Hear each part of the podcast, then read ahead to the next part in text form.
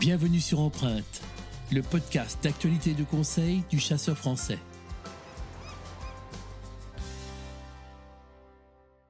Bonjour à tous, bienvenue sur Empreinte, le podcast du chasseur français. Je suis Tancred de la Morinerie. Aujourd'hui, nous accueillons Willy Schran. Bonjour Willy Schran.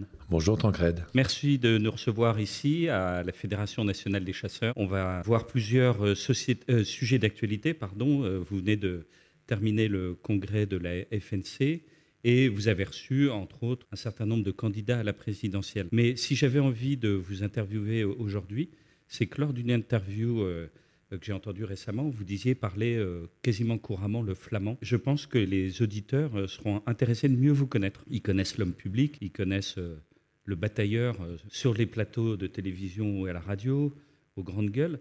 Mais on a envie de vous connaître un peu plus. Comment s'est déroulée votre enfance, par exemple Comment vous êtes venu à la chasse dans ces territoires de Flandre, c'est ça? Oui. Ah bah écoutez, je, suis vraiment ce qu'on va appeler un gamin des champs, hein, vraiment un gamin de la ruralité voilà, qui, a découvert cette chasse dans une famille de chasseurs avec les copains, qui allait jouer au foot euh, euh, le week-end, euh, qui, qui cavalait avec un arc et des flèches, qui avait toujours une canne à pêche qui était prête pour aller attraper un poisson, qui allait pêcher les grenouilles, qui chassait les papillons. Mais ça a vraiment été un pur bonheur. J'ai eu une enfance extraordinaire.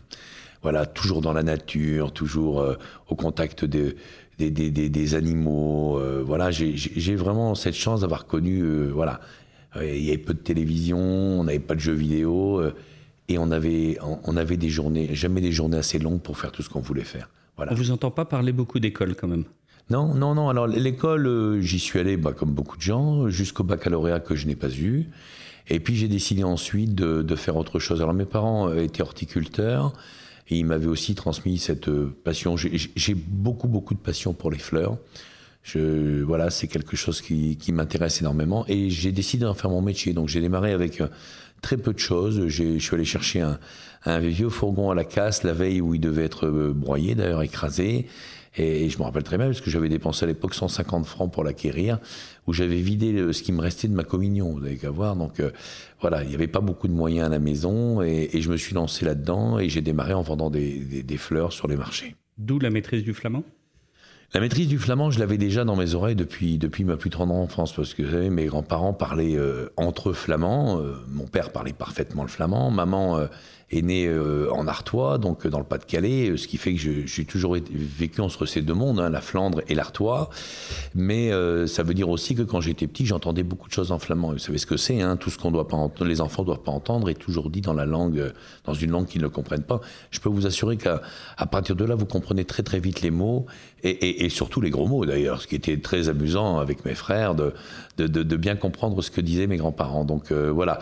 Mais cette langue est rentrée très vite dans mes oreilles et, ça a été ensuite très facile de par mon métier dans les fleurs et les voyages que j'ai faits, les années que j'ai passées à acheter des fleurs, euh, Belgique, Pays-Bas, Danemark. Euh, voilà, la langue est, revenue tout à fait naturellement, même si le flamand n'est qu'un patois quelque part du néerlandais. Mais voilà, donc j'ai pu euh, très vite comprendre et me faire comprendre dans cette langue, dans le fond, qui avait bercé ma jeunesse. Alors l'image de vous voir dans votre fourgon est plutôt amusante, mais je crois que l'entreprise, elle a quand même sacrément prospéré, non? Oui, oui, oui, on a. Ben voilà, je, suis très très fier de ce que j'ai fait avec mon frère euh, Alexandre, euh, en démarrant de, rien du tout. Euh, c'est un petit peu d'ailleurs, des fois, on, sent beaucoup de morosité dans ce pays, et, je dis quand même qu'on a, a, cette chance extraordinaire vivre dans un pays où on peut encore créer quelque chose, et on peut partir de zéro et arriver ensuite à à, voilà, être fier de ce qu'on a fait, ce qui a, ce qui a été mon cas, ce qui est notre cas avec mon frère. Et, voilà, donc. Euh, c'est devenu un, groupe assez important, C'est devenu un groupe assez important que j'ai euh, cédé il y a 4 ans. Alors. Euh, voilà, ça a été ça a été une étape importante de ma vie d'ailleurs quand j'ai parce que parce que j'étais pas prêt à, vendre, j'ai pas vendu parce que ça marchait pas, j'ai vendu parce que j'avais eu une offre très intéressante. On y a beaucoup réfléchi avec avec mon petit frère, nous avons décidé de vendre et euh, dans le fond, ça a été une coupure assez douloureuse pour moi. Je n'avais pas vu Une sorte de business blues un peu. Euh. un petit peu quand même, un petit peu quand même, et, ce lien affectif qui existe toujours d'ailleurs. Donc euh, voilà, on verra bien. Peut-être qu'un jour je je me je retournerai dans les fleurs. J'y suis un peu tous les jours. Je reste passionné. J'en ai beaucoup chez moi. Je voilà, c'est voilà les fleurs, les arbres, tout ça, c'est quelque chose qui me passionne. Mais il n'est pas impossible un jour, je peux Je ne ferai pas toute ma vie président national, surtout, euh, je le rappelle que c'est quelque chose qui est 100% bénévole, hein, donc euh, il faut avoir un petit peu d'assises financières avant pour se permettre, à 46 ans comme je l'ai fait, de se consacrer à 100%, parce que ça devient un métier, en fait, quand on est pris euh, du lundi matin jusqu'au dimanche soir. C'est quelque chose d'extrêmement prenant. Mais peut-être un jour, il y aura un comeback floral, pourquoi pas. Et à quel moment vous avez décidé de vous impliquer dans l'associatif, justement? Alors, associatif et un peu à un moment euh, un peu le politique aussi.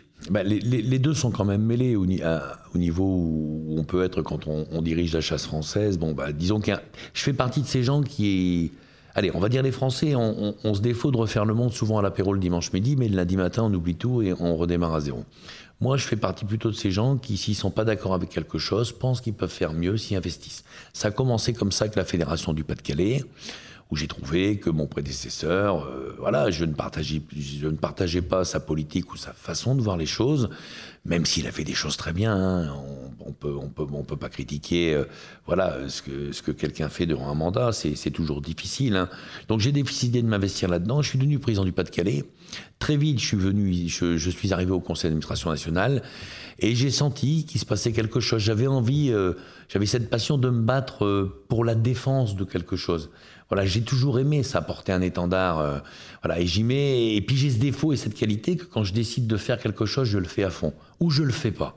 Donc quand on prend un, poste comme celui-là et quand on voit le contexte difficile aujourd'hui qui entoure la chasse française, bah, si on le fait, on doit le faire à fond. C'est la moindre des choses. Ou on n'y va pas. Donc comme j'y suis allé, je le fais à fond. Quand on s'implique dans des causes comme ça, on s'interroge toujours. Il y a forcément un peu d'ambition personnelle ou alors c'est se mettre complètement au service d'une cause? Il y, a deux façons de prendre ça. Je, pense que si on y va avec une ambition personnelle, je pense que ça se voit tout de suite. Parce que vous êtes quand même à la tête d'une très grosse fédération. Franchement, je veux dire, c'est un poids une grosse institution et une influence euh, énorme. Bien sûr que ça, ça, ça, a une grande importance au niveau du monde politique, on, le sait bien. C'est d'ailleurs ce qui fait un peu notre force. Et il faut savoir en user et, et, et, en abuser des fois. Voilà, les gens se disent, mais non, la chasse ne doit pas faire de politique. C'est une erreur fondamentale. Nous devons faire de toutes les politiques. Je fais pas de la politique. Par contre, si je voulais quelque, faire quelque chose euh, avec une, ambition personnelle, je pense pas qu'il faut prendre ce poste-là. Parce qu'on est aussi euh, surexposé. Je vais pas vous refaire euh, je dirais ce qui s'est passé dans 6 ans, on en parlera peut-être ensuite, mais voilà, il y a eu des périodes douloureuses, où quand vous prenez des positions, il y a quand même des tas de gens qui veulent vous tuer. C'est au sens premier du terme. Donc euh, voilà, si on veut une ambition politique personnelle, je pense que c'est pas le bon chemin à prendre d'accéder jusqu'à la présidence nationale des chasseurs. On peut l'imaginer plus si on est au niveau départemental. Voilà, donc euh, d'ailleurs à ce titre, j'ai choisi la cause, j'ai choisi la défense de la cause. Euh, depuis, depuis 12 ans maintenant que je suis président du Pas-de-Calais, j'ai refusé plusieurs partis, euh, plusieurs partis l'investiture pour être député, où j'aurais tout à fait pu être élu. J'ai refusé euh, d'être sénateur. J'ai refusé plein de choses parce que j'ai considéré pour l'instant qu'il y avait trop de travail et qu'il était trop important euh, de garder une indépendance et, de ne pas avoir directement une étiquette politique sur mes épaules pour pouvoir bien servir la chasse française et bien la défendre. Voilà. Il n'est pas exclu qu'un jour je, je, décide de prendre un mandat politique, c'est sûr, parce que je ne pourrais pas durer toujours. Il faut une telle énergie aujourd'hui. Quand on est à ce poste-là, je le dis, c'est du lundi matin au dimanche soir, mais c'est les jours et les nuits. Ça n'arrête jamais. Donc il y a un moment, on s'essouffle. Donc j'ai annoncé que je voulais faire un nouveau mandat, mais il y a bien un moment, il faut imaginer qu'il faut passer la main pour qu'on ait à nouveau des gens qui soient boostés, qui reboostent tout ça, et que, avec une nouvelle vision, une nouvelle envie, envie, une nouvelle énergie. Parce qu'à un moment, on s'essoufflera tous, et c'est normal. Ce qu'on pouvait faire il y a encore 50 ans, c'est-à-dire des gens qui pouvaient être présidents euh, départementaux ou bien euh, nationaux pendant 20, 30, 40 ans, c'est fini c'est fini. C'est trop dur, c'est trop violent, c'est trop brutal pour soi-même, pour sa famille, et on y laisse une énergie tellement importante qu'on sait que les délais de mandat sont beaucoup plus courts. Vous êtes investi aussi politiquement? Est-ce que vous adhérez à un parti, par exemple? Non, j'ai jamais adhéré à un parti. Jamais. Jamais, jamais, j'ai jamais adhéré à un parti. C'est difficile quand on est président. C'est amusant parce qu'on vous dit toujours très proche des Républicains, par exemple. Oui, mais alors, il faut, il faut bien qu'on discerne deux choses. Il y a euh, ce que moi je peux penser en tant que Willy quand je dois prendre une décision politique, ou liée avec le monde politique, on va la dire comme ça, je suis obligé de prendre de la hauteur. Et ça, c'est très important. Donc ça veut dire qu'à n'importe quel moment, vous pouvez adhérer à une cause politique du moment que cet instant précis, ce soit la meilleure cause pour servir les intérêts de la chasse. Et si on n'est pas capable de faire ça à titre personnel, faut pas prendre ce poste. Donc oui, oui, tout le monde le sait, je suis quelqu'un de droite, euh, j'ai toujours été euh, proche dans mes convictions des LR. Il n'empêche que si je dois prendre des positions, et je l'ai fait à plusieurs reprises, voilà, euh, eh ben, je ferai ce qui est le mieux pour la chasse, et sans, sans aucun intérêt personnel hormis sûrement plus de problèmes que j'en ai. Mais c'est important. C'est important de prendre de la hauteur et, de se mettre au-dessus de la mêlée. Seul compte pour moi l'intérêt et l'avenir de la chasse française. Alors justement, euh, vous avez clôturé il y a quelques jours euh, le congrès de la FNC, qui est chaque année une grande messe où vous réunissez l'ensemble des présidents. Tous les cinq ans, hein, pas chaque année. Euh, vous réunissez euh, les, présidents de fédération, les directeurs. Et là, ça tombait dans un momentum puisque c'est l'élection présidentielle. Oui. Et, euh, et, vous avez reçu, comme ça avait été le cas d'ailleurs en 2017, les candidats à la présidentielle. Alors je dirais les candidats à la présidentielle, en fait pas tous. Il en manquait deux puisque vous aviez fait le choix de ne pas recevoir celui dont on dit qu'il serait peut-être au second tour ou, troisième, Jean-Luc Mélenchon, ainsi que Jadot puisque vous estimez qu'ils avaient des positions contre la chasse et qu'ils n'avaient pas leur place euh, lors de ce congrès, c'est ça? Oui, tout à fait. Bon, je pense que c'est clair. Hein. Des gens qui veulent interdire la chasse le week-end et les, jours fériés. Bon, enfin, qui veulent interdire la chasse, on va le dire plus simplement. Voilà, moi je pense qu'il ne faut pas non plus euh, euh, tomber dans l'excès de démocratie. Voilà. Si ces gens étaient venus nous voir préalablement, me voir, voilà, je prends l'exemple de Yannick Jadot, qui est sûrement le plus virulent là-dessus. Non seulement il ne vient pas me voir avant, il tente un buzz politique, d'amener les sujets de la chasse au cœur de cette élection présidentielle, avec les difficultés que ça a entraîné. Quand l'accident euh, de chasse est arrivé dans le Cantal, on a tous vu le traitement de choc qu'on a eu dans les médias, parce que justement, Yannick Jadot avait voulu en faire un sujet politique de sa campagne, en se disant, soi-disant 85% des gens euh, ne veulent plus voir de chasseurs dans la nature pour s'y promener euh, partout où ils veulent parce qu'ils pensent qu'il n'y a pas de propriété privée nulle part. Donc, en disant ce genre de choses, je vais faire un carton. Alors, il y a deux choses à en retenir. D'abord, un, ça n'a pas marché, puisque Yannick Jadot est crédité d'un score autour de 5%. J'espère d'ailleurs sincèrement que ce sera moins et qu'il ne sera à minima pas remboursé. Et puis, dans le fond, euh, lancer des sujets clivants et aussi de façon aussi brutale dans la campagne, je pense que ça n'inspire pas la sérénité pour des gens qui sont peut-être agacés parfois de la chasse, qui voient peut-être une image un peu trafiquée, un peu trafiquée sur les réseaux sociaux et qui peuvent avoir un moment un regain d'empathie, mais qui se rendent compte aussi que euh, vouloir euh, poser un programme où on n'a qu'une liste d'interdits, Hein, où, on dénonce systématiquement des gens. en fait. Écologie punitive, animalisme exacerbé, ben on se rend compte que c'est quelque chose qui, dans le fond, n'est pas porteur. Oui, les Français sont grognons. Oui, des fois, ils râlent sur les autres ou entre eux, on le sait.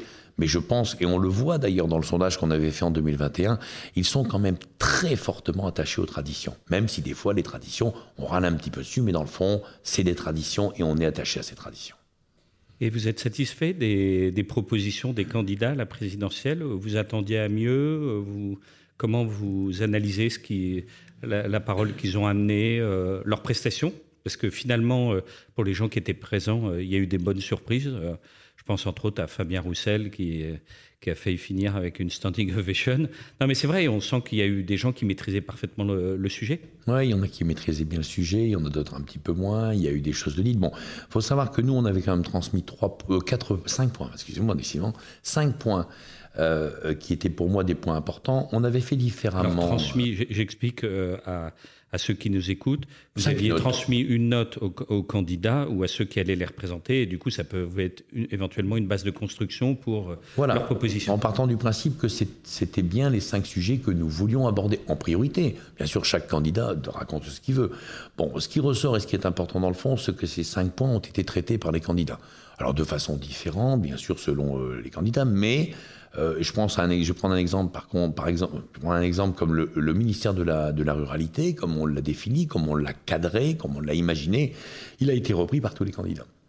Donc ça veut dire aussi que cette vision euh, plus globale que moi je peux avoir sur la ruralité, avant de parler simplement de la chasse, c'est quelque chose qui a été repris par tout le monde. Donc on peut penser que c'est une idée qui, qui est en train de faire son chemin. Et ça, je pense que c'est très très important. Alors après, euh, faut-il rentrer dans les candidats un par un? On, peut tout à fait. Il y a des gens qui ont frôlé la standing ovation, voire même qui l'ont eu. Je pense à Fabien Roussel. Bon, d'autres qui ont été plus en demi-teinte, mais bon. Il y en a qui ont parlé très vite. Il y en a qui ont parlé trop vite, hein. trop, trop, trop vite, beaucoup trop, trop vite. Donc, euh, mais euh, voilà. Mais bon, moi, je suis satisfait de la venue des candidats. Je pense que c'était important. Maintenant, il faut décrypter. Il faut décrypter tout ça. Il y a des annonces qui sont faites, il y a des preuves d'amour, euh, euh, il y a beaucoup de choses. Bon, il, faut, il, faut, faire le tri dans tout ça et, je suis en train de le faire. Ça, c'est, ces candidats, vous les avez tous rencontrés de toute façon Oui, je les ai tous rencontrés, bien sûr. Euh, pas Marine Le Pen. d'accord. Marine Le Pen, je n'ai pas rencontré. J'ai rencontré Fabien Roussel, Valérie Pécresse. J'ai rencontré Éric Zemmour, j'ai rencontré bien évidemment le président de la République, j'ai rencontré Jean Lassalle. Voilà. Et avec Marine Le Pen, bah, de toute façon, Marine Le Pen a toujours eu un gros problème avec la chasse, on le sait tous. Elle n'est jamais venue. Moi, je la connais très bien, Marine Le Pen, puisque, puisque c'est un combat que je mène en Haute-France aux côtés de Xavier Bertrand, et c'est pas un grand secret. Bon, on a quand même un parti aujourd'hui qui est truffé d'animalistes euh, très dangereux pour la chasse, et sont des gens qui entourent euh, de façon très proche Marine Le Pen. Bon, on a quand même pas mal de gens au niveau des Hauts-de-France qui tiennent des municipalités, qui rêvent tous d'inaugurer une, rue au nom de Brigitte Bardot. On sent quand même cette pression. Donc je ne me trompe pas, Marine Le Pen s'est polissée, elle, a corrigé le tir, à un moment elle avait été très dure, elle a parlé de, ne pas aimer la chasse à courmer, de ne pas aimer d'autres chasses aussi, en parlant des chasses traditionnelles, genre de choses. Bon, elle s'est polissée comme elle l'a fait dans beaucoup de domaines, d'ailleurs ça ne tient pas seulement à la chasse, voilà, pour se préparer éventuellement à dire je vous aime quand même beaucoup, il y a peut-être trois petits trucs, on en parlera après. Moi je connais les trois quatre petits trucs il faut en parler tout de suite. Voilà. Et en aucun cas, j'ai de toute façon, pardon, aucune confiance dans l'approche que peut avoir Marine Le Pen dans la chasse. Elle nous ressent comme des gens importants dans la régulation, ce qu'elle n'a pas compris et qu'elle ne peut pas comprendre, comme d'autres candidats d'ailleurs, c'est que nous, c'est pas, nous ne sommes pas des régulateurs de la nature. Moi, je suis pas une machine à tuer des animaux. Quand je vais à la chasse, c'est parce qu'il y a de la passion, de la passion, du plaisir. Oui, on tue des animaux dans un contexte global d'action de chasse. L'entièreté de tout ça nous fait éprouver du plaisir et de la passion, mais je ne suis pas une machine à tuer, à tuer un animal. Le jour où on m'appellera juste, ou vous, ou tous les chasseurs qui nous écoutent, comme des simples pompiers de service pour abattre des animaux, évidemment, je ne chasserai plus, ça n'a aucun intérêt aucun intérêt. Je ne dois pas être porteur d'une obligation de donner la mort quand je vais à la chasse. Je peux la donner, l'acte global peut me donner du plaisir, c'est vrai, de la passion, je le redis et je l'assumerai toujours. Et je ramène cet animal, je vais le plumer ou le dépouiller, on va le manger, on aura encore un moment de partage et de convivialité, mais en aucun cas je suis une machine à tuer. Donc à partir de là, euh, il faut bien faire attention aux messages qui nous ont été donnés. Donc Marine Le Pen n'est n'est jamais venue, ne viendra jamais. Elle n'est pas à l'aise avec ce sujet, on le sait tous et je le sais mieux que personne. C'est important ce que vous dites parce que elle a souvent cherché à draguer euh, les chasseurs ou le vote chasse. Bah, c'est pas la seule, c'est pas la seule. Euh, on l'a vu. Bon, après, on peut parler, par exemple, si on veut faire un petit tour politique. Bon, vous savez, je connais bien Fabien Roussel. Il a eu un discours très clair aussi. Et d'un autre côté, malgré cette prise de conscience personnelle, contrairement à moi, qui va faire passer d'abord ma passion euh, par rapport à, tout autre engagement politique, lui, il est quand même dans le schéma d'un engagement politique. Quelques jours après euh, ce congrès national, euh, son directeur de cabinet annonçait que, quoi qu'il arrive, il appellerait à voter pour le candidat de gauche le mieux placé. Ça veut dire quoi? Ça veut dire qu'on peut donner une voix à Fabien Roussel qui a une prédisposition à reconnaître la chasse, la pêche et la ruralité, et je pense même qu'il a un vécu personnel. Mais quand on revient dans le cadre des élections, il dit Moi, je soutiendrai le mieux placé à gauche. Le mieux placé à gauche, soit Mélenchon, soit Jadot. Ça veut dire que dans les deux cas, c'est deux ennemis de la cause. Donc on a aussi ce genre de problème à, à gérer. Il faut aussi que j'ouvre les yeux des chasseurs sur ce point-là. Voilà, même si j'aime beaucoup Fabien Roussel à titre personnel, mais je, voilà, mais sais aussi que derrière un premier vote, il peut y avoir un engagement sur des gens qui sont totalement opposés à nos convictions. Est-ce que c'est pas déprimant justement en tant que président de la FNC d'être confronté aux, politiques et surtout euh, au discours politique. Ça veut dire être capable parfois d'annoncer quelque chose et de dire le contraire ou d'avoir des engagements et pas les tenir. Vous avez dû le voir plein de fois. Bah, ça peut se voir plein de euh, fois. à, la tête de la FNC, je parle. Mais euh, je, crois que ce qui manque, d'ailleurs, que ce soit dans le monde de la chasse, d'ailleurs, ou dans, ou, ou, dans le monde, ou dans la société tout court, c'est que ce qui nous manque le plus, c'est les convictions, c'est de tenir ses convictions. Le jour où quelqu'un dit moi, je préfère perdre une élection, mais rester ce que je suis, on aura tout gagné. Voilà, c'est ce qu'il y a des gens comme ça, heureusement, mais on a aussi beaucoup de politiques aujourd'hui qui sont des gens qui prennent leurs convictions en fonction de ce qu'on va voir sur les réseaux sociaux, ce qui va se raconter à BFM euh, le, matin en démarrant. Et ça, c'est gravissime. Moi, je veux pas des gens qui veulent se faire élire à tous les prix, à tout prix. Je veux des gens qui ont des convictions et qui s'y tiennent. Je préfère honnêtement une personne qui me dit je n'aime pas la chasse. Et si je suis élu, je, ferai ce que je peux pour vous réduire à la plus simple expression. Au moins, ça a le mérite d'être clair. Je ne peux pas enlever ça à un gars comme Jadot ou à un gars comme Mélenchon. Ceux qui en jouent et qui tentent effectivement de venir nous caresser dans le sens du poil ou de dire quelques trucs qui nous font plaisir, mais qui derrière sont susceptibles de prendre des décisions qui seront contraires à nos intérêts et nos modes de vie, ça, je trouve que c'est pas juste et je le dénoncerai toujours. À la fin du congrès de la FNC, vous avez annoncé que vous alliez vous représenter donc euh, pour un nouveau mandat. Oui. C'était quelque chose que vous aviez depuis longtemps en tête ou euh, vous avez beaucoup réfléchi ou... Non, ça a demandé beaucoup de réflexion personnelle. Ça a demandé, demandé beaucoup de réflexion personnelle parce que d'abord ça entraîne, euh, ça entraîne ma famille au sein de, de, je dirais de, de, ce mandat. Alors on rappelle que votre famille et, vous-même, vous avez été harcelé, vous avez dû être sous protection policière pendant un moment. Oui, qui existe toujours aujourd'hui d'ailleurs. Donc euh, encore aujourd'hui, bien sûr, parce que parce que les menaces de mort ne s'arrêteront plus jamais. De toute façon, maintenant, vous savez, vous êtes président national des chasseurs, vous êtes quelqu'un. Euh, vous êtes l'incarnation du mal pour une partie certains films de la société, mais militante et très engagée. Voilà, un type qui tue des animaux, euh, qui les mange et qui dit que ça lui fait plaisir, et tout ça parce que ça s'appelle la chasse, ou la pêche d'ailleurs, ou autre chose. Hein. Mais écoutez, vous êtes une bête noire pour certaines personnes, vous êtes, l'homme à abattre, mais au sens premier du terme. Donc vous le faites pour vous-même, vous avez pris cet engagement, c'est vous qui avez décidé. Il faut juste comprendre qu'il y a forcément, euh, vous abîmez forcément votre propre famille et les gens qui vous entourent. Donc il faut être extrêmement prudent avec ça. Et ce genre de poste aujourd'hui, que ce soit pour moi aujourd'hui ou pour les gens qui viendront après moi, ça doit passer par des discussions ensemble, parce qu'on sait qu'on impliquera les gens qu'on aime et qui, vous entourent. Donc euh, voilà, on en a longuement discuté en famille, j'en ai beaucoup bien sûr parlé avec mon épouse, elle comprend ma passion, ma volonté de, me battre euh, sans faille pour la chasse française, mais ça méritait quand même des échanges entre nous, euh, voilà, avec mes, mes, fils aussi, on en a parlé, parce que c'est pas rien. Et puis j'ai décidé de me représenter pour un mandat. Est-ce qu'il y a des candidats connus ou, euh, qui, vont se présenter contre vous? Je ne sais pas. Je ne sais pas. Il y en aura probablement, hein, mais, euh, mais, mais je ne sais pas encore qui le fera. Alors généralement, quand une personne se représente pour un nouveau mandat, on évoque souvent son bilan, ce que je vous propose qu'on fasse maintenant.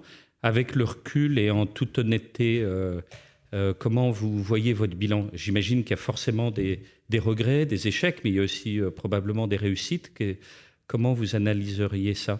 C'est toujours difficile d'analyser les choses soi-même. Bon, je pense que les gens comme vous, Tancred, diront ce qu'ils en pensent et, vous serez plus neutre que moi. J'essaye d'être le plus honnête possible avec ce mandat. On sait qu'il y, a un sujet qui, qui vous agace, c'est les oies, par exemple. Parce qu'en plus, venant des Flandres, j'imagine que vous avez dû passer des, centaines de nuits à la hutte. C'est vrai. Que c'est un, sujet qui tient aux tripes tous les sauvaginiers. Et néanmoins, vous n'avez pas réussi euh, à, faire en sorte que les gens puissent chasser l'oie en février. Et Dieu sait si vous l'avez souhaité, même si vous avez proclamé que vous pensiez y arriver. Est-ce que ça, par exemple, c'est un échec? Ça, c'est vraiment ce qu'on appelle un échec personnel. Oui, on le sent que, ça vous blesse. Ah oui, ça me blesse. Mais, mais, mais, vous avez raison, Tancred. Ça me blesse parce que, parce que d'abord, j'ai fait preuve de naïveté. Euh, j'ai pensé quelque part, à tort, hein, que mon prédécesseur n'avait pas été à la hauteur pour les obtenir. Et quand je suis arrivé à la tête de la FNC, j'ai dit ça va se faire euh, sur un claquement de doigts. Ça n'a pas été du tout le cas. Et je me suis rendu compte qu'on peut avoir la volonté, l'envie, la motivation, y donner tout ce qu'on veut, même avoir un écho favorable avec l'exécutif. À l'époque, on a quand même fait trois arrêtés différents avec les euh, différents euh, secrétaires d'État ou ministres qui se sont succédés au ministère de la Transition écologique, avec, avec une vraie vision et volonté d'y arriver. C'était pas un arrêté pour dire de gratter cinq jours, aller braconner, avant d'avoir le, le, résultat du Conseil d'État. Ça a été écrit et ça a été fait avec une vraie motivation pour, pour y arriver. Et là, quand vous regardez le bilan et vous dites, mais j'ai pas réussi. Ah, ça, c'est dur pour moi, parce que j'aime pas l'échec déjà. Déjà avant de commencer, je n'aime pas ça. Et j'avais pris un engagement personnel vis-à-vis des chasseurs, et j'ai pas réussi. Pour l'instant, je n'y ai pas réussi, et je n'y suis pas arrivé, pardon. Et donc oui, j'ai une petite, euh, j'ai un petit contentieux à, régler. Est-ce que c'est perdu à tout jamais? C'est jamais perdu, mais c'est difficile. Voilà. Il faut imaginer qu'il va falloir trouver maintenant une autre, un autre angle d'attaque. Alors, il y, a, il y, a, un espoir, heureusement, il y a toujours de l'espoir dans tout, mais on a quand même un espoir avec, euh, avec ce plan de gestion de loi qui arrive au niveau européen. Donc, on, on verra. Malheureusement, on aurait pu imaginer que dès cette année, on allait pouvoir prendre une décision euh, peut-être mieux argumentée euh, vis-à-vis de, de la directive oiseau, puisque on est quand même confronté aujourd'hui en France, quoi qu'on en dise, à des décisions qui émanent des jurisprudences de l'Europe. Voilà. Alors, je ne ferai pas comme les politiques, hein, de me dédouaner sur l'Europe quand, quand, quand, ça va pas et dire que c'est franco-français quand ça va. Mais il faut reconnaître, et, là je pense que tous les chasseurs le savent très bien, les jurisprudences de la directive, et particulièrement celle de 94, qui nous ferme toutes les portes, qu'on appelle la protection complète, qui est vraiment, euh, qui a signé l'arrêt de mort de la chasse des migrateurs euh, en dehors des dates de chasse actuelles et encore faudrait même pas qu'on reprenne des arrêtés, qu'on modifie quelque chose. Heureusement que les arrêtés euh, euh, ont dépassé le temps des recours. Sinon, euh, je pense aux arrêtés d'ouverture, par exemple. Si on devait appliquer ce principe de protection complète, de ne chasser, par exemple, que quand tous les oiseaux sont volants, hein, 100% des oiseaux volants, nous aurions... Nous, nous, aurions perdu probablement encore un ou deux mois à l'ouverture. Ça aurait été encore plus difficile pour nos chasseurs. Bon, donc c'est loin d'être parfait, c'est pas perdu et c'est jamais perdu. Alors, mon grand bonheur, ce sera un jour de les obtenir. Voilà. ne serait-ce que pour dire à tous les chasseurs qui me l'ont reproché lourdement, ben, j'ai réussi. Ça a pris du temps, mais j'ai réussi. Donc, j'essaierai vraiment de faire ça. On a l'impression que le Conseil d'État est beaucoup moins ouvert sur ces discussions-là. Euh, il n'y a même plus de forme de bienveillance sur les dossiers chasse. On a l'impression qu'aujourd'hui, euh, c'est un non systématique. Vous n'avez pas peur? On sait qu'il y a d'autres espèces, malheureusement, qui risquent d'être concernées par les moratoires, par les suspensions. Euh, comment vous arrivez à travailler sur ces sujets-là? C'est compliqué. Mais d'un autre côté, alors on, peut en vouloir au Conseil d'État. Que le Conseil d'État se soit enverdi, c'est sûr. Qu'il y ait aujourd'hui une section environnementale où euh, les gens qui, siègent, les, juges qui, siègent, ont probablement, euh, pour certains tout au moins, euh, une connotation un peu militante vis-à-vis de l'écologie ou de l'animalisme. C'est évident. Si c'est le cas, je dirais, dans tous les rouages de la société, c'est forcément le cas également dans la justice. Bon, maintenant, euh, soyons honnêtes. Le Conseil d'État a pris des décisions qui étaient très contraires à nos intérêts. Est-ce qu'ils en sont 100% responsables? Le Conseil d'État a collecte depuis des années, je dirais comme dans un goulet d'étranglement, toutes les décisions de justice qui se sont passées pour ces espèces, qui ont passé, et, toutes les jurisprudences qui en ont découlé. Et on arrive à un moment où euh, je tombe mal, il faut le dire, je tombe mal, mais on arrive à un moment où euh, euh, nous sommes dans ce goulet d'étranglement où la machine est devenue une, machine à perdre est devenue une machine à perdre. C'est une machine à perdre pour les oies, c'est une machine à perdre pour les chasses traditionnelles, et ce sera probablement une machine à perdre pour d'autres espèces. Donc il y a un moment, il faut obtenir de ma part des garanties très claires avec les candidats à l'élection présidentielle, euh, à trouver une autre règle du jeu. Moi, je veux bien jouer à tout ce qu'on veut, mais si c'est juste pour perdre, ça ne va pas du tout. Voilà, je ne veux pas être le président qui a perdu telle ou telle espèce, qui a perdu tel ou tel mode de chasse. Donc, si j'y retourne, c'est vraiment dans l'idée de reconstruire quelque chose et de modifier effectivement les textes de loi à un moment pour effacer les jurisprudences et au moins recommencer les choses je dirais, de façon honnête et juste. Ça va être compliqué parce que des nouvelles données arrivent dans la décision de justice. Euh, le bien-être animal, quelque chose qu'on n'entendait même pas parler il y a dix ans. Aujourd'hui, vous avez vu pour les chasses traditionnelles, on nous, reproche, reprochera de, on nous reproche d'avoir de, la cruauté, euh, de, de, de, maltraiter certains oiseaux euh, collés sur une branche, dans une cage ou étranglés par un, par un petit collet fait avec la crâne à cheval, les, les crins de la queue à cheval. Bon, tout ça, ça n'existait pas il y a encore quelques années. Voilà, ça a commencé à frétiller il y a une dizaine d'années, on est maintenant en plein dedans. Donc même actuellement, il faut tenir compte qu'il y a d'autres facteurs qui viennent dans la décision de justice. Voilà, alors c'est sûr qu'on aurait dû, et ça je le dis souvent, euh, ce qui se passe actuellement, c'est le combat des idées d'il y a 20 ans, 20 ou 30 ans. Nous n'étions pas présents. Vous, on a pensez qu'on paye euh, notre inaction et notre peu de communication aujourd'hui? Mais c'est évidemment à cause de ça. Voilà. Et le combat des idées que je dois mener actuellement aujourd'hui, c'est les résultats qui arriveront dans 10 ou 20 ans. Voilà. Je pense par exemple, dans un parallèle, je vais prendre nos amis pêcheurs. Bon, j'ai pas toujours euh, des super bonnes relations avec, euh, avec la pêche, mais je ne comprends pas que les pêcheurs, en regardant simplement ce qui se passe avec la chasse, Vous voyez ces premières briques de loi qui arrivent. Euh, peut-on, voilà, comment peut-on euh, utiliser un, poisson pour attraper un autre poisson? Donc avoir un vif. La pêche au vif, ils sont mais, attaqués, mais les mêmes demandes arrivent. vous avez vu l'attaque très dure qui arrive sur l'empoisonnement. L'attaque très dure qui arrive sur le fait de, transpercer un être vivant un délai d'un hameçon. Ça s'appelle un asticot ou un ver de terre. Mais comment on aurait pu imaginer, il y a encore quelques années, qu'on arriverait à ça? Ils ne se défendent pas ils vont connaître les difficultés qui sont les nôtres. Il faut absolument monter au créneau. Et pour toutes ces activités de la ruralité, le débat d'idées d'abord. Après, après, sinon, on essuie des plâtres pendant 20 ans. C'est ce que j'ai fait pendant 6 ans. J'ai beaucoup essuyé de plâtres.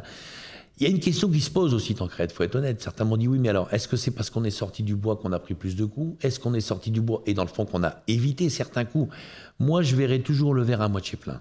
Je sais ce que j'ai protégé. Je sais ce que j'ai sauvé. Il n'y a pas eu une semaine où j'ai pas eu une attaque sur quelque chose. Il y a des choses qui ont été perdues de façon temporaire, bien sûr, je l'espère, mais je peux vous dire que je ferai au mois de juin, euh, quand je serai candidat et que je me représenterai à la présidence nationale, la liste de tout ce qui a été sauvé et de tout ce qu'on a fait. Elle est énorme. Il a été fait en six ans, mais bien plus de choses qu'il y avait été fait en cinq mandats de mes prédécesseurs. Mais c'est aussi le, le, le, moment qui a voulu ça, les combats qu'il a fallu mener. Donc oui, ça n'est pas parfait. Et je ne suis pas une machine et je ne suis pas quelqu'un de parfait. Mais il y a une chose qu'on peut pas m'enlever, c'est de, m'être battu sur tous ces sujets et d'avoir dans le fond protégé une grande partie de la chasse française. La petite partie perdue me pose un problème personnel important, vous avez raison. Donc je veux revenir dessus dès le début de ce mandat prochain si je suis élu. Alors les axes importants, euh, on peut dire les réussites, bon, il y a forcément l'accès plus important à des personnes au permis de chasse. Euh, vous avez annoncé qu'il y avait plus de 25% de candidats, c'est ça, au permis de chasse? Oui, reçu, ce qui est, qui énorme. Hein, voilà. On a aussi euh, libéré totalement la chasse française avec ce permis à 200 euros. Tout ça, ce sont des choses qui étaient dans, dans, ce programme que j'ai mené il y a six ans. Voilà. On a aussi changé complètement les flux financiers de la chasse française. On a aussi structuré chaque échelon. Euh, les fédérations départementales sont sorties beaucoup plus riches de cette réforme. Il faut le dire clairement. Laissons les dégâts de côté, qui, sont, qui viennent effectivement aujourd'hui plomber tout ça, mais mais euh, en dehors des dégâts, tout le monde est sorti euh, beaucoup plus à l'aise financièrement. On a créé quand même cet échelon régional. Nous n'étions même pas aujourd'hui euh, en, symbiose avec la loi NOTRe, c'est-à-dire cette loi qui donne de l'État vers les régions un vrai pouvoir en matière environnementale et en, de, concernant la biodiversité qui a, qui a été donné aux régions. Et nous n'avions pas créé cet échelon régional. Il y avait quelques régions qui vivaient là quelques-unes qui vivotaient et quelques-unes qui n'existaient même pas. Alors qu'on sait que c'est là où aujourd'hui est l'enjeu de l'environnement et de l'écologie de demain. Donc ça, il a fallu structurer. On les a structurés, on les a dotés financièrement. On est en train d'essayer de rattraper ce temps perdu où nous avons été complètement absents de ce débat régional et on a été complètement absents des dotations publiques qui sont données aux gens en face de nous et qui vivent d'ailleurs à 99% qu'avec ça. Donc on est vraiment en train... Voilà, j'ai j'ai voulu, à travers ce que fait aujourd'hui la FNC, cette création des, fédérations régionales, le fait aussi de euh, d'asseoir euh, financièrement les fédérations départementales, préparer une vraie machine de guerre. Parce qu'il va falloir vraiment une vraie machine de guerre dans les, dans les années qui viennent, parce que les, les années qui viennent vont être des années difficiles, je le sais très bien. Voilà. Mais aujourd'hui, on est vraiment sur le bon chemin. Voilà. On peut se défendre, on a des moyens, on a des plus de compétences, on en avait déjà avant, mais souvent sans moyens. Compétences sans moyens, ça ne sert pas à grand-chose. Voilà. Donc on a vraiment mis en place une machine de guerre. Et que dire de cette fédération nationale? J'aime prendre cet exemple pour la communication, parce qu'on parle de débat d'idées. Comment on peut penser ne pas communiquer? Nous ne communiquions pas. Le budget national de la communication, c'était 150 000 euros par an. Avec ça, on faisait deux salons à minima, et puis c'était fini. Et point à la ligne. Aujourd'hui, on a une somme qui se tourne autour de 4 millions d'euros. C'est comme ça que vous voyez euh, des messages euh, sur TF1 de publicitaires pour la chasse, on va dire pro-chasse. D'ailleurs, ce qui a amené, et il faut le dire probablement, le pour la première, bien sûr, bien, bien sûr, nous perdions tous les ans entre 30 et 50 000 chasseurs. Nous arrivons pour la première fois, bizarrement comme ça, à stabiliser les, effectifs. Il y a combien de chasseurs en France maintenant on, est, on, est à, on, tourne autour de 980 000. Voilà. Donc on est passé euh, sous le million. Ah oui, nous sommes passés sous le million, mais je m'en suis jamais caché. Hein. Moi, j'ai jamais, je vais jamais tricher sur, euh, sur un chiffre. Donc aujourd'hui, cet apport de jeunes chasseurs, euh, dont d'ailleurs les origines sont très curieuses, parce qu'on a beaucoup d'urbains, on a énormément de femmes qui représentent moins de 3% de nos effectifs et qui sont présentes aujourd'hui dans les permis de chasser à hauteur de 15 à 20%. Ça, c'est 25% super, ça. pour Ça, c'est super, ça. Mais, mais c'est génial. Moi, j'ai toujours dit, euh, pour ceux qui s'en rappellent, euh, quand je suis arrivé, que la femme était vraiment l'avenir de la chasse française. Elle le sera. Elle le sera. Je souhaite qu'un jour, ce soit une femme qui soit en face de vous. Alors, il n'y a pas encore de femmes au conseil d'administration. hein. Il faudrait qu'il y en monte une. Après, Pourtant, il y a deux femmes euh, il y a présidentes deux de femmes. C'est pas moi qui les présidentes envoie. Hein. Ce sont des votes internes, effectivement, des régions. Mais oui, oui, oui, c'est important. Je pense qu'il faut féminiser fortement la chasse et ouvrir ces territoires à des, à des jeunes ou des fois des moins jeunes, mais qui sont pas euh, comme moi nés dans la ruralité. Voilà. Mais je sens qu'il y a une appétence, une envie, parce que vous vous rendez compte, avoir une augmentation euh, du nombre de personnes qui passent le permis de chasser et qui, rentrent dans nos rangs dans le contexte d'une violence extrême contre la chasse que nous avons vécu depuis quelques années. faut vraiment qu'ils en aient envie entre nous quand même pour venir euh, s'inscrire à la chasse quand le- les parents sont pas chasseurs, les grands-parents sont pas chasseurs, j'y connais rien, j'habite en ville. J'ai vu un truc à la télé, ça me paraît sympa, j'ai vu quelques trucs sur les réseaux sociaux, je prends contact, on a plein de Et c'est vraiment ça, la, la typologie du, du nouveau candidat au permis de chasse? Il y en a beaucoup, c'est ça. Il y en a, euh, tout au moins le delta supplémentaire vient de là. Donc ça, c'est vraiment intéressant. Quoi. Ah, moi, ça, alors, évidemment, c'est difficile de, de tirer des enseignements clairs sur une seule année. Voyons ce que ça va donner. Dans quelques jours, euh, Tancred, nous aurons un nouveau spot publicitaire qui passera à la télévision. On verra bien sûr comment il sera accueilli et, et si nous continuons effectivement à avoir une stabilité de ces effectifs et pourquoi pas imaginer demain euh, une reconquête en nombre de chasseurs? Alors, si vous êtes élu, réélu, euh, ce serait quoi À quoi pourrait ressembler votre feuille de route? On- Vous avez dit que les années à venir vont être très dures. C'est pas très rassurant quand vous dites ça. Bah, vous savez, les six qui viennent de passer ont été très durs. hein, euh, voilà.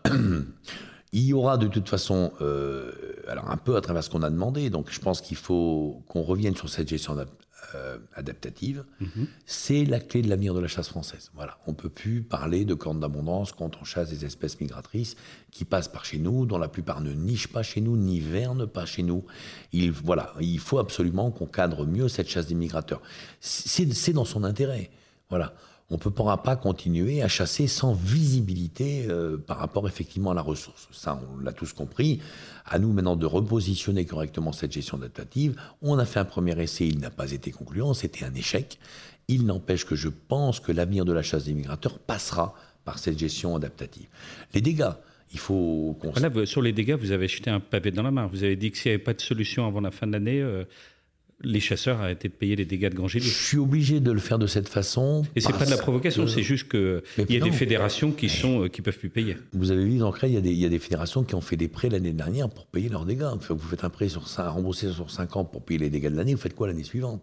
Un nouveau prêt, plus un nouveau prêt, puis un prêt pour payer le prêt. Enfin, bon, on voit bien qu'on est arrivé au bout d'un système. On a comme ça aujourd'hui euh, un quart des fédérations qui sont très malades sur la question et une moitié euh, qui est en train de vaciller et si on fait rien. Alors rajouter à ça l'explosion des denrées comme on a pu le voir, bon, c'est plus gérable. Quand je dis on paiera plus, c'est pas parce qu'on veut faire la, voilà qu'on est grincheux, grognon, en colère, tout ce qu'on veut. C'est parce que financièrement, il y en a qui pourront plus le faire et que par solidarité, il faut que la chasse française fasse bloc. Si c'est 10 fédérations qui veulent plus payer, elles auront beaucoup de problèmes. Si c'est 90 plus les dom plus les l'État devra en tenir compte parce qu'il ne pourra pas gérer le problème.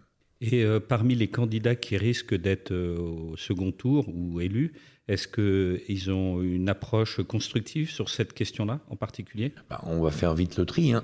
ça va être rapide hein, euh, sur, ces- sur- sur cette approche-là comme sur les autres. Vous avez Marine Le Pen, vous avez Jean-Luc Mélenchon et vous avez probablement le président de la République sortant, Emmanuel Macron. Moi, clairement, euh, Tancred, Vous je- échangez souvent avec lui, hein. c'est Oui, pas un secret, mais c'est vous avez pas des contacts secret. très réguliers avec lui. Quoi.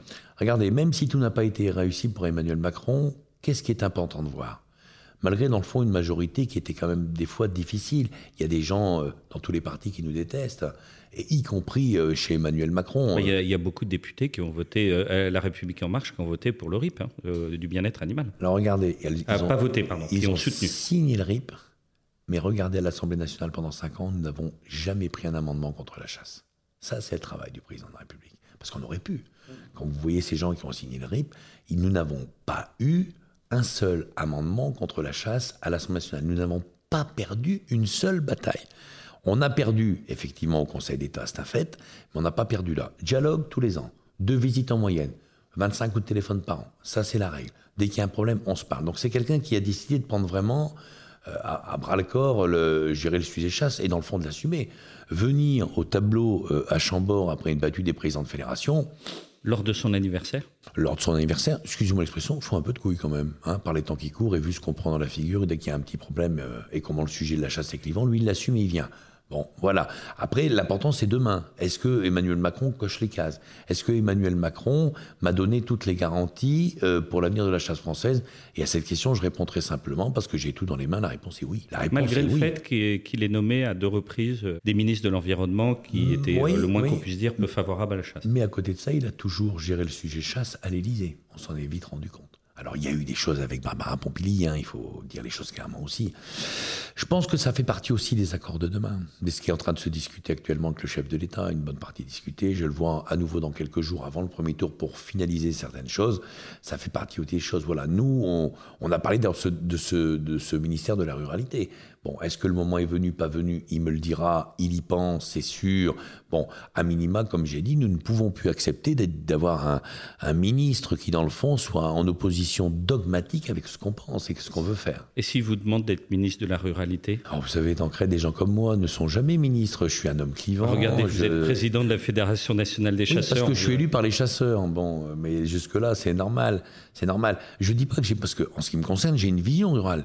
Dans ma tête, j'ai un programme pour cette ruralité qui passe, dépasse largement le cadre de la chasse. Mais rassurez-vous, personne ne me l'a demandé. Euh, et, je le redis, des gens comme moi, comme moi ne sont jamais ministres. Mais si on vous le demande bah Écoutez, euh, je serais très surpris qu'on me le demande, mais bon, euh, bon, bon, je me suis même pas posé la question. Ça me paraît tellement euh, loin et inaccessible. Et puis peut-être que j'ai tout à jouer aussi à être dans, dans, le, dans le, poste qui est le mien aujourd'hui et de faire pression euh, euh, avec, avec mon nombre de votants, mon nombre de chasseurs, mes convictions, mes motivations, mon envie. voilà, tout ça, c'est peut-être là que ça joue plus actuellement. Donc je n'ai jamais pensé du tout à, à, à cette idée ministérielle. je pense que des fois, là, il faut voir dans quelles conditions, si un jour ça devait arriver, on est quand même souvent puissant à l'extérieur et des fois bien moins à l'intérieur quand on est dans un système très hostile. Plus libre aussi, certainement. Beaucoup plus libre. Alors, euh, en termes de liberté, justement, vous avez lancé une pétition qui est importante, euh, sur, qu'on peut retrouver d'ailleurs sur la page du Sénat. Euh, une pétition en fait demandant au Sénat d'étudier justement le financement et disons l'organisation de certaines associations et organismes euh, reconnus euh, d'utilité publique qui peuvent avoir des financements par des dons ou, même euh, des, crédits d'impôt. Et, vous, vous dites que certaines de ces associations sont néfastes à l'exercice légal de certaines activités comme la, chasse et la pêche. Aujourd'hui, cette, cette pétition est signée par un peu plus de 52 000 personnes. Oui. vous avez demandé à ce qu'on atteigne le chiffre de 100 000 euh, à mi-août. Euh, a priori, on devrait y arriver quand même. Vous êtes, euh, mais ça démarre pas très fort, soyons honnêtes. C'est plutôt décevant. Je suis déçu. Comment vous expliquez ça? Parce que même si c'est un peu compliqué de signer, honnêtement, ça met deux minutes. Ça met deux minutes. Est-ce que c'est pas déprimant? Par exemple, quand on, se dit on est 980 000 chasseurs, qu'on se retrouve uniquement 50 000 lors de grandes manifestations, et que là, quand on, on lance une pétition, la mobilisation n'est pas au rendez-vous, soyons. Ça, ça me surprend. Moi qui me bats tous les jours là-dedans, je peux même pas imaginer que les gens puissent pas consacrer quelques minutes de leur temps. Même s'ils ne savent pas le faire, euh, on a tous des enfants, des petits-enfants pour les plus âgés, qui régleront ça en, en deux coups de cuillère à peau, on va dire. C'est quand même pas compliqué, quoi. Les écolos l'ont fait à 125 000. Euh, un jour, un chasseur s'est passé comme une lettre à la poste. Ou 500 000 pour le RIP en quelques pour semaines. Pour 500 000 pour le RIP en quelques semaines, nous sommes même pas foutus. Alors certes, le, RIP c'est plus facile, hein, vous donnez notre nom, vous signez. Néanmoins, bon, euh, j'ai non, j'ai du mal à comprendre. Ça me, ça me déçoit un peu, je dois le dire quand même, parce que voilà, ce que les gens n'ont pas compris, c'est pas une pétition pour une pétition. C'est pas n'importe quelle pétition?